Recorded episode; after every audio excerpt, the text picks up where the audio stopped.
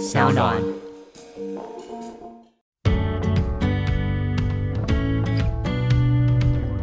他跟我说：“你觉得你去别家电视台还可以拿到我们这样给你的待遇条件吗那你当时候的想法是？？”我觉得被看扁了，就是他觉得说。今天是我们才给你这样的待遇，如果今天你要去别的地方的时候，人家可能不会给你这样的。我会觉得我被看扁了。你觉得我出去找不到这样的工作，拿不到这样的薪水吗？二十五岁的你后来决定了干嘛？离职啊，很帅吧？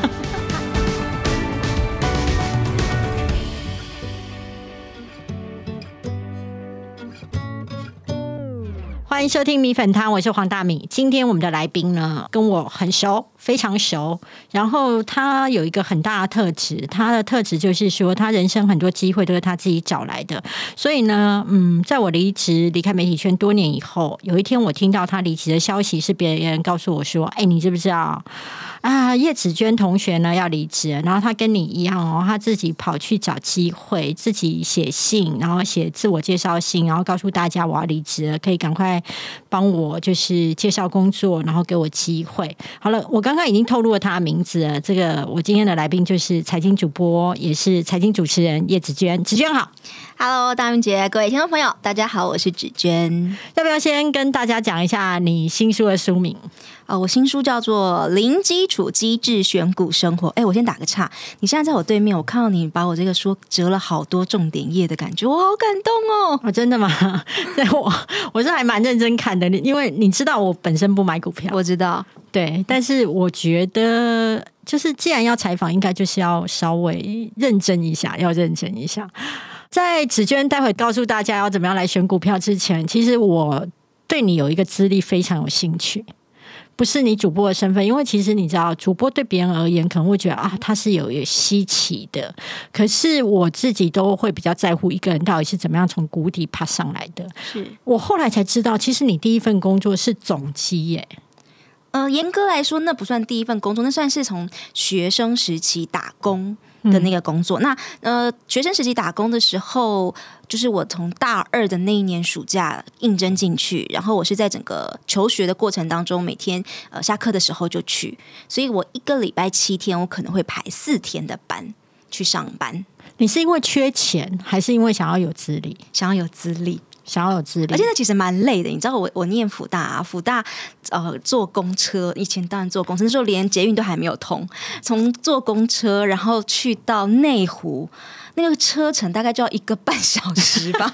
然后我就每天这样下课之后从新庄搭公车，然后到内湖，然后上班，然后再回家，又是一个小时的公车。这样总机那时候的薪水待遇是怎么样？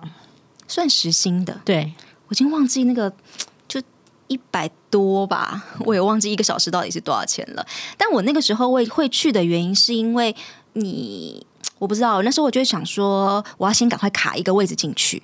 那我想要赶快卡一个位置，所以我在暑假看到一零四他们中视新闻部在争攻读生的时候，我就好开心，我赶快就先投履历了。那我那时候的想法就是，哦，我挤进去。然后我那时候想法说，那如果我做的 OK 的话，那我是毕业之后，我也可以直接在那里就直接卡了一个位。所以可是很有趣耶！你居然不是就是先去丢，比如说各大新闻台的呃攻读生的位置，却是选择。总机是因为你哦，没有没有没有，你误会了。我那时候的确是应征攻读生，但其实我不知道我要干嘛。其 实我去了之后，他还告诉我说：“哦，我这个职位是要呃总机有。”但我真的没想那么多啦，反正我就是想说我要踏进去就对了。你就是要踏进去媒体圈，卡个位置，什么位置都可以，露个脸，可以的，可以，可以，可以的。而且你知道，我后来才知道，我那个位置啊，那也是后来才知道，我那个总机的位置后面是总监。你们总机跟总监差一字之隔，那地位天差地远，可是位置居然在附近。然后我的总监每天都看着我工作的样子，很特别吧？很特别。我觉得我如果是那个总监，我会觉得公司是不是想要冷冻我，把我放在总机的旁边，我会不爽。嗯，那这样这么努力当攻读生，因为等于是你是要一个媒体的资历，但是你去应征攻读生，只是不晓得这个攻读生会被丢到哪边去。对对对对对。那之后呢？之后我就留下来啦，而且我那个时候的确做到了我当时想要的那个状况，就是我毕业，我记得我的毕业前夕。然后有一天晚上，总监就真的从后面跑出来，然后跟我说：“总监男的女的？女的，女的，女的，女的，从后面跑出来跟我说：‘哎，妹妹啊，你是不是今年要毕业啦？’然后直接问我说：‘那你有想要当记者吗？’我说：‘有啊，有啊。’他说：‘好，那你下礼拜就来上班。’我连履历都没有丢给他哦，我就我就上了。所以你自己看你自己这个的机会啊来看的话，你会我觉得他已经看了我两年了，他看了你两年，他已经看了我两年，他知道我整个工作的状态，还有可能我长的样子、我的声音，还有我工作到底细不细心，其实他都看得到。所以打工机会很重要，很重要啊。那那时候其实也有其他薪水更高的打工，一定也有的。啊。嗯，但是你觉得我就是要在媒体圈？对啊。为什么喜欢做媒体业啊？这个应该问你吧，你 你更有资格回答这一题啊。不一样，每个人想法不一样。我是为了名跟利，还有我喜欢那样的有趣跟挑战性高。我后来发现一件事情：越刺激、难度越高的工作，其实会让我越有精神。然后，如果说他任何一份工作开始接近，它是一个规律性的。啊，今年、明年、后年，大家都猜得到了。我我大概就会丢辞呈了。我是这样，那你是为什么？我那时候比较像是因为我家里有亲戚，就是我的舅舅，他是驻美国的记者。嗯，那我小时候暑假的时候，我妈妈就把我丢到美国去，跟他一起相处个两三个月的暑假时间。那在那里时候，我舅舅就会带着我，他在工作嘛，他就会带着我到他的工作场合。小小的我那时候就是觉得哇，这个人他只要出示一张证件，他都可以进去。然后我就觉得哇，好酷哦。然后他。出示一张证件，所有人都要跟他说啊，你来啦的，好像大家都认识他一样。就小时候我就觉得哇，这工作好酷哦。那再加上我确实是从小就很会讲话的人，那小时候就参加说故事比赛啊、演讲比赛啊等等这样的上来，所以会说话跟想要当记者两件事情加起来，好像就很自然而然就是电视台记者了。你有考虑过他可以赚到多少钱？没有。如果我有考虑到钱，应该不会选这份工作。我在书上其实也有写啊，我说每次到了过年的时候，大家都在聊年终奖金，好像说啊，越努力的人年终奖金可以越高。错，年终奖金的高低是你的产业到底选了什么，是在你十八岁考大学填志愿那一年就已经决定了。你在媒体圈，你再怎么努力，你也不不能说完全不可能，但是就是你还是比那些呃可能科技业啦，或者是一些金融业还是有差啦。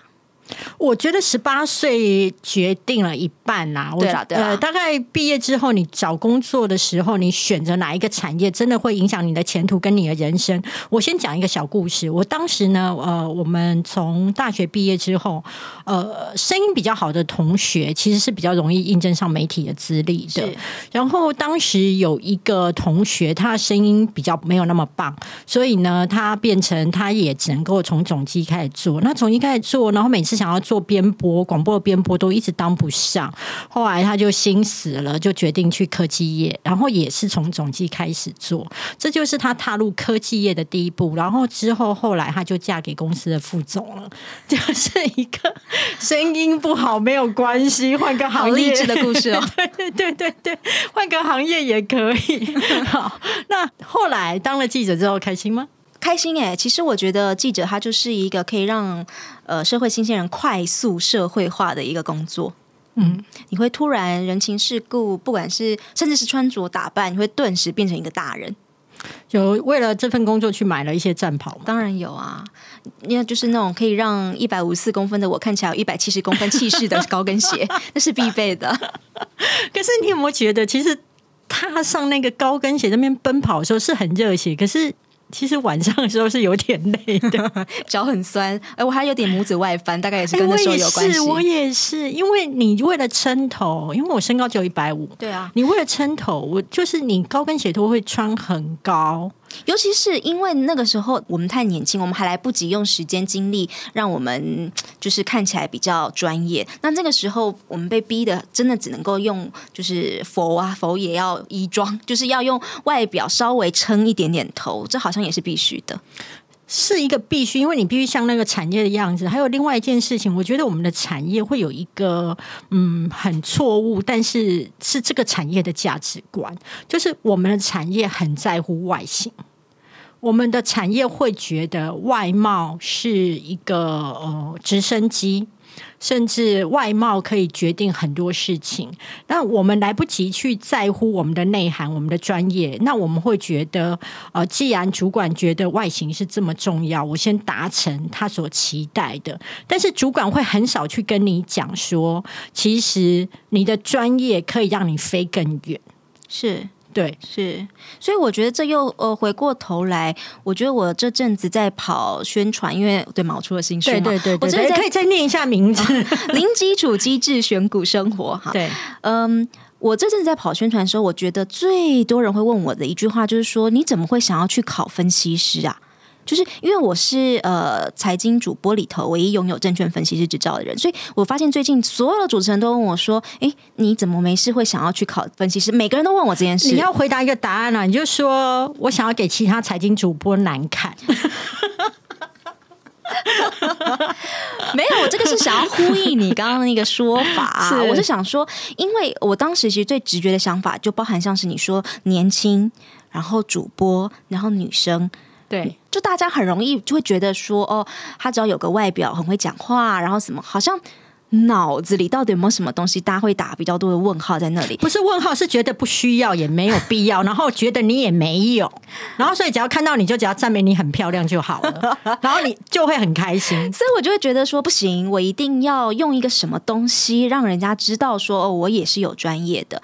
那我的学历没有特别的漂亮，所以那时候我就会想说，那我到底可以怎么样呃，让人家觉得哦，我是专业的？那我当然那时候直觉的联想就是，那我要去考一个很难考的证照。至少，如果我考上了，呃，你们考不到的人，至少你就知道，哦，对，我的专业度可能比你厉害。我那时候的想法这样，而且是其一，其二，我有一个想法是说，我在每一份工作里头，我都会想说，我怎么样可以做的跟同才不一样。那我觉得，我只有做的跟同才不一样的时候，我的薪水可能才能够谈的比较高。所以我那时候才想说，好，如果我一个证照同才都没有，那我应该可以去谈个加薪或什么之类的。你这个完全符合那种，就是与其从众不如不同。但是呢，我自己也可以感觉到一件事情，除了你的上进以外，其实你其实是对前途是很焦虑，也很冲。我非常焦虑我的前途。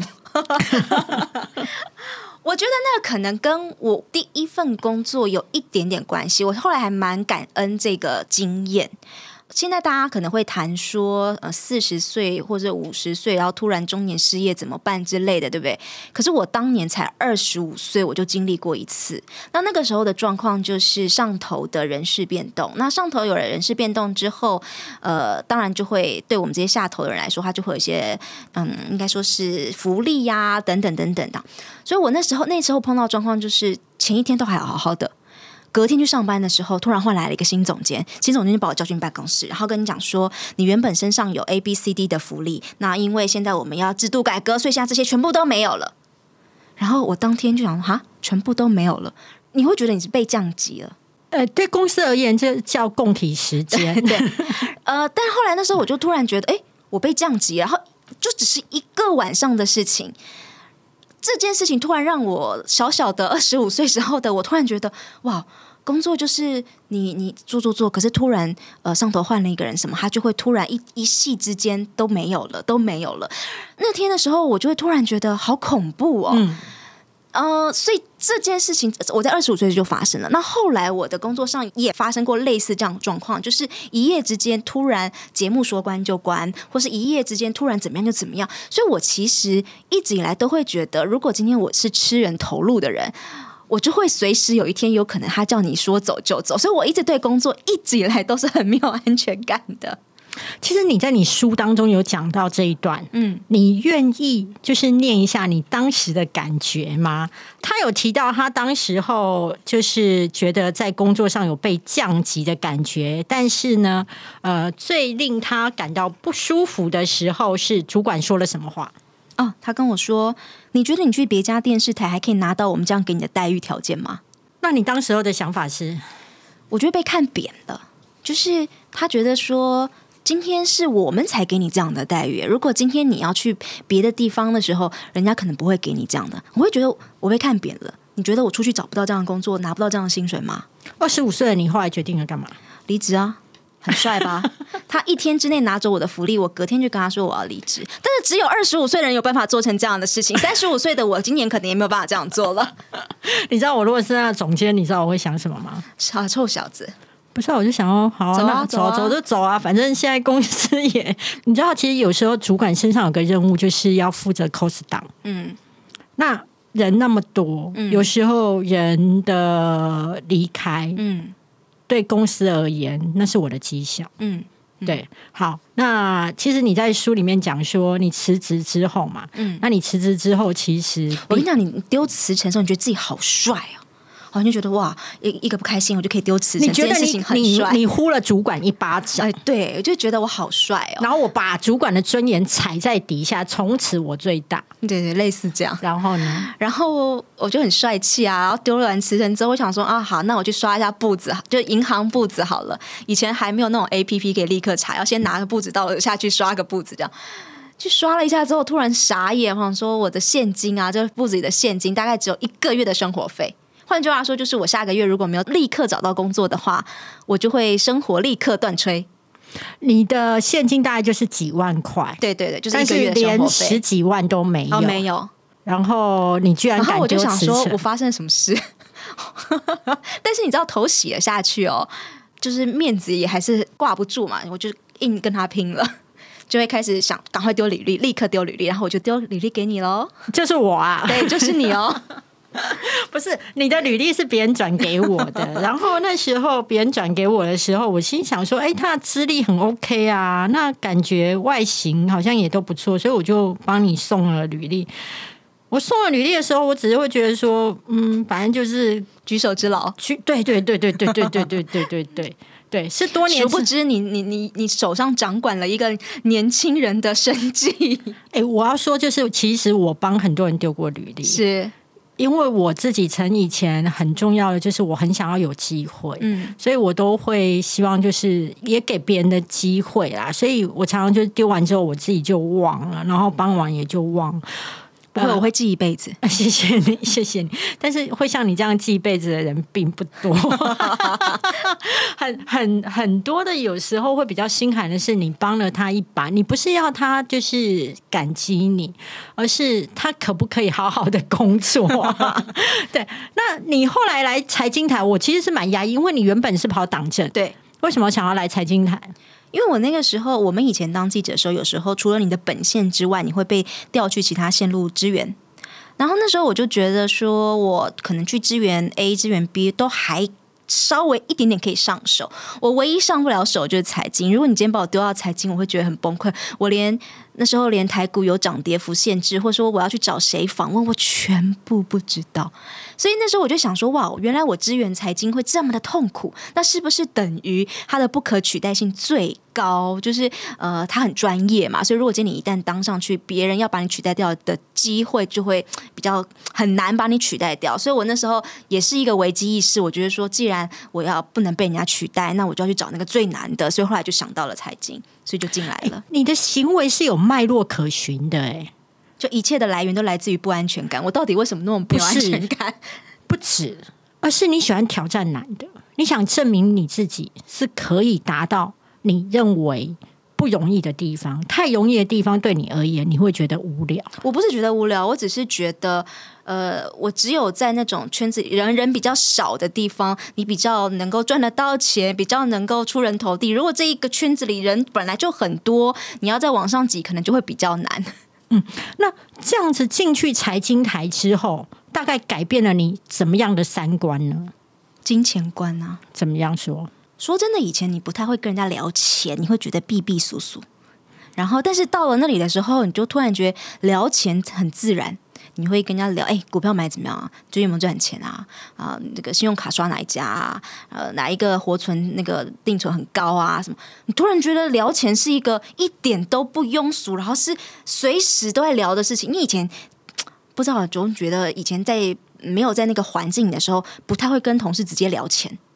诶，可是在这个环境的时候，突然大家每天都在跟你聊钱，然后你就觉得啊，好自然哦，然后聊的一切都很自然，然后你也开始可以看到自己有把钱存下来，或者是说，呃，终于这个户头里面不会只有一个月的生活费。哎，突然我就会觉得我不一样啦。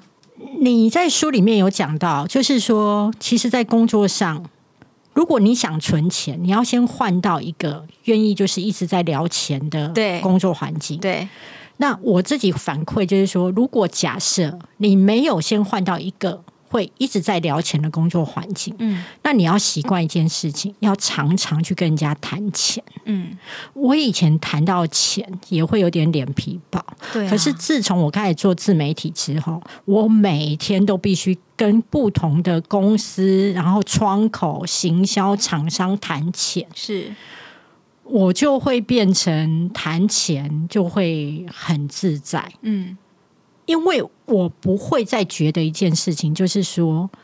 我是在讲一件我不太熟悉的事，嗯而是我每天都在讲。这就是为什么我的猫取名叫对不起，因为我个性很刚强。嗯你要我随便去跟人家讲一句对不起，我会觉得这句话我不太熟，嗯我会觉得有损面子。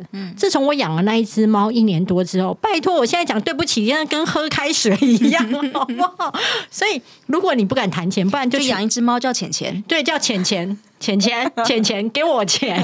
对，不敢跟老板要钱，叫去找养一只猫，叫做给我钱，给我钱。对对，或者是我要加薪。对，我觉得其实不要小看语言的力量哦，它会改变。所以其实你在书当中有提到一种，就是帮账户取名字，对对对。为什么？大家知道现在的那个账户啊，你它不是一个冷冰冰的数字而已。你以为那个账户只是一个冷冰冰数字，它其实现在有那种母子账户在 A P P 里面，你甚至可以直接把那个账户取名字。那我就会取啊，比如说我就会取说，呃，我记得我最近有取的是带爸妈坐游轮。这是我的账户名称，啊 账户名对。称然后我以前还取过一个有是，贴一个校青图吗？对对对。然后我还有取过一个是呃出国念书，对对，就是你，你如果帮你的账户取了一个名字的时候，当你每次丢钱、转钱进去的时候，你会突然觉得说：“哦，我这个钱进去就是在完成这个梦想。”你会觉得存钱这件事情突然是有目标的。如果今天它只是一个很冷冰冰的数字，你就哦无感。这就是你刚刚说文字的那个力量。你光是看那 A P P 上面有那个账户名称是这个目标，你放进去就放的心甘情愿，然后一直放进去。嗯，对，所以那个心念是很重要的。是啊，是啊。在你的书当中呢，还有一个东西很特别哦。好了，再打一下书，书名叫做谢谢你，谢谢你。那个听众朋友现在开始跟着一起念哦。好，零基础机制选股生活。哎，我还有一个副标：用台股打造财富后盾，人生更有安全感。这是我自己取的。你看安全感出来，我也真的很没有安全感。其实啊，他后面书的背后还有一个标啦，叫做“一张股票都不买，奇迹不会自动来”了。对。既然书名叫做“机智选股生活”，其实你在书当中有谈到是一个比较有生活性的，就是存钱的方法，跟了解就是控制花费的方法，就是在你买饮料的时候，其实你会转换的是趴数，对。是怎么样的选择？呃，我先说，因为我觉得，虽然我这是一本你说说明里面有叫做什么机制选股生活，但其实我在里面一直传达一个观念是，呃，如果你要有钱，它其实是呃赚钱，就是你本业要有办法加薪嘛，然后就是赚钱加上钱要存得下来，加上存钱，然后再加上投资，这三件事情加起来才会是呃变有钱这件事。我从来不觉得你单纯的很会投资、很会买股，然后你就会变得很有钱，我从来都没有这样子。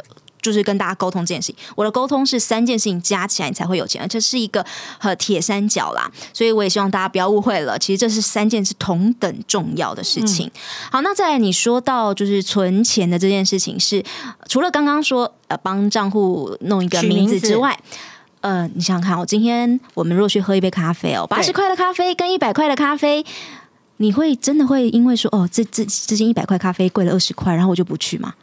不会，因为其实就是一个二十两个铜板的差距，你的感受没有很强烈。我对于那一种零钱哈，我的感受非常不强烈，而且我会觉得我的生活当中纠结在那个五块、十块、十五块，我会突然有一种，我是我我怎么会这么啰嗦？对，对，但我以前也是这样，你就觉得几个铜板差距，你不会有怎么太大的感觉。但是，但是哦，你去你就把它去换算，八十一百中间其实有百分之二十的差距在那里的时候，你就会突然觉得，我就开始想，我加薪加百分之二十有多难？诶，那感觉瞬间不一样哎，你就觉得说，这两杯咖啡虽然只有百分之二十的差距。可是我连要加薪两趴都有困难，何况是二十趴？瞬间改成百分比概念的时候，你就不想喝那杯一百块的咖啡了。你你这个概念呢、跟师生会有点像。师生辉他本身呢，他也是勤俭的人，所以呢，他不太会在超商买饮料、买东西，因为他觉得超商它的价格都比较贵。因为它方便，它是给你方便方便的。其实你要知道一件事情，任何东西只要是方便，它都是贵的。对，所以包含房子选在很方便的地区，捷运站旁边也是贵的。是那那有一个调查在书当中有提到，就是说，其实你问过大家都对股票有兴趣，是，但是你问大家好像都没有开股票证券我户。我我太常碰到一种人，就跑来跟我说：“子渊子渊，我现在尤其是我们这种二十三十这这个这个岁数的，因为这个岁数的人他是已经开始工作一段时间，他可能 maybe 存了一点点钱下来，所以他会开始去思考说：哦，我怎么样可以利用投资来呃可以用钱滚钱？因为他开始会有这样的想法的时候，他就会跑来找我说：呃，我现在想要开始学泰国，我想要学投资了，那你可以告诉我要买哪一档吗？”每个人都会这样子来问你，然后下一步我就问他说：“哦，所以你的证券账户开了吗？”他就跟你说没有，然后我就说：“你不是应该先开完账户再来找我吗？”我我真的发现好多人，我觉得好奇怪，就是我觉得大家。总是知道，但是都没有做到，所以大家都是知道说哦，理财很重要，大家都没有去做啊。所以，请大家以后来问我说，你先把账户开好之后再来。如果假设你要投资股票了哈，就是这节目听完之后，请你给自己一个 KPI，就是一个目标，三天内去开证券户。对，你不一定要投资股票，或者说不一定要立刻买卖，不一定，至少你要先把户头给开好。你要训练你自己有一个能力，我觉得心智跟肌肉一样，它是训练出来的。嗯你要训练自己如何在一个既定的时间当中，要求自己去达成某件事。嗯你会发现，你会越来越能够控制你这个人。嗯然后，既然要开股票证券户，嗯，你有一个建议，我觉得非常妙。我是看完这一篇之后，才决定要帮你这本书挂名的，因为我觉得哪这一篇这么重要？对，就是如何挑个好的证券商开户。哦，因为我觉得很多股票书它讲的实在太高深，太多技术面，但是很多的伸手或是呃一般上班族，他要的只是我可以赚点钱，是，甚至也不会，虽然嘴上会问标股，但心里的想法实只要稍微能打败通膨就好了。对对对，就是我只要能够赚点钱，我就很开心。然后，所以我会推荐的股票书，我希望它是一个落实在生活，然后可以比较踏实的给出建议的。好，那怎么样挑个好券商来开户？有一个重点很重要，嗯，跟大家分享。我觉得很每个人哦，很很多新手或是很多人想说要开户的时候，他第一直觉就是啊，哪一家的券商给我手续费最低，我就去哪里呀、对不对？很多人就直觉就会这样想。确实啦，就是手续费折扣这件事情会很吸引人，没错。可是对我来说，我最在乎的事情还是这间分行，就是你的这间券商的分行，到底离你家或者是离你的工作的那个途径近不近？因为我在书里面分享了一个故事，就是简单来说，就是有一个网友哦，他。啊不小心下单的时候下，他原本要下股，结果零股，他要下零股，就没想到他下成了张。好，就是说，他本来只要买单股、一对股、两股、三股，他写成他单位让他选的是张，对，那就差异非常大非常大。结果他瞬间他必须要付出几百一两百万的那个股款，在呃两天之后他要付出一两百万的股款，他当然付不出来啊，所以他就吓疯了。那吓疯了要怎么样解决这件事情？他赶快打电话给他的营业员，那营业员立刻卖。对，他就跟他讲说立刻卖。可是大家，你的台股里面，如果你要当天买当天卖，那个叫做当冲。当冲它是一个必须要开通的信用交易，它不是一个你如果没有开通，你是不能做这件事情的。所以它必须要开通。好了，那开通怎么办呢？你必须要回到呃你的券商去开启这个功能。那个网友他是呃，好像在桃园上班，然后但是他的那个证券账户是在台中，当时就是人情嘛开的，所以他那一天他必须要立刻开车冲回到台中，而且还要赶在一点半以前，他要开通这个当中的功能，因为还要赶快把那个股票卖掉。我觉得这一趟路其实那个心理上的压力非非常大，他一定会想说，万一我真的违约交割了，除了钱的问题之外，他也会想，那会不会影响到我现在的工作？会不会被我的老板知道我违约交割，我那个印象分数就很差？会不会被 fire？等等等，他一定会想出各式各样的状况。以这个案例来说，他当时后来当冲卖掉，他其实赚了十几万，因为他当天是开低走高，所以他卖掉的时候反而是运气赚钱，很好的是运气很好。但他说他一点都不开心，因为他那个过程太痛苦了。好，所以从这个例子当中哦，呃，我想跟大家分享的是，我其实会觉得，比起你说这个折扣数多高多高多高，我宁可我的那个券商是离我的。距离是近的，就是我有任何问题、任何状况的时候，我可以立刻解决的这一种，就、是我个人在挑券商的首要条件。那再来的话，就是比较技术问题一点。我其实手续费是放放在第三，我还有第二。第二的话是，其实现在因为大家都鼓励大家呃定期定额参与市场就好，你不一定要立刻买卖嘛，你至少先用定期定额开始。所以其实我在挑券商第二大重点，我会在乎的是券商可以接受定期定额的数量有多少，因为并不是每一间券商可以定期定额数量都是一样的，没有，有些可能只有十档、二十档，可是有些它可以提供一百档。那我会觉得可以提供一百档的那个券商，就会比二十档的券商更吸引我。所以第三才是手续费。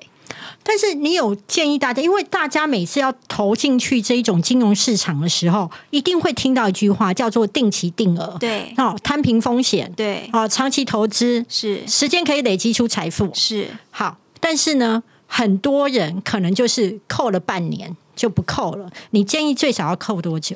我跟你讲，不止半年，因为尤其是今年哦，到像就是我今天还稍微算了一下，上半年结束哦，台股其实跌了二十趴。对，如果是台积电的话，上半年台积电跌了三十趴。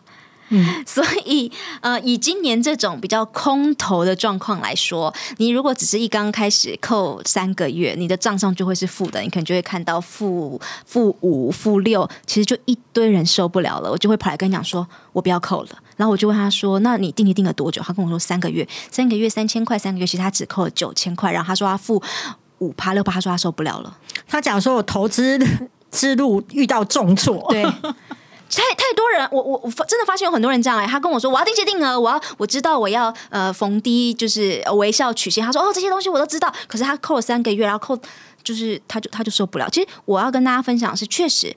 定期定额，它是一个用时间来换的一个一个一个投资方式，两年最少两年，请你如果决定你要开始定期定额的话，你就先设定一个时间两年，在你没有达到两年之前，你不要跟我说你不扣了。中间还有一些小小的细节啦。如果你今天真的一开始开始扣款之后，诶，你很幸运，你一开始扣款之后你就赚钱了。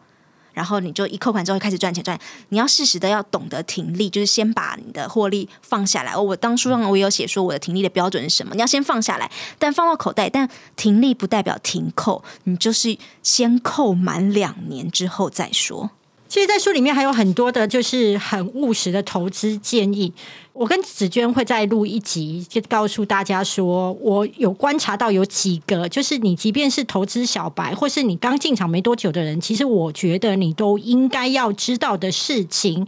待会要请紫娟先跟大家先说声再见，但我要提醒大家一件事情：由于呢，本节目呢，就是上集跟下集是不见得会连在一起的，所以请大家如果想要知道投资选股。还有什么样的建议？子娟给大家什么样的分享？那记得要订阅米粉汤。子娟先跟大家说声再见，拜拜。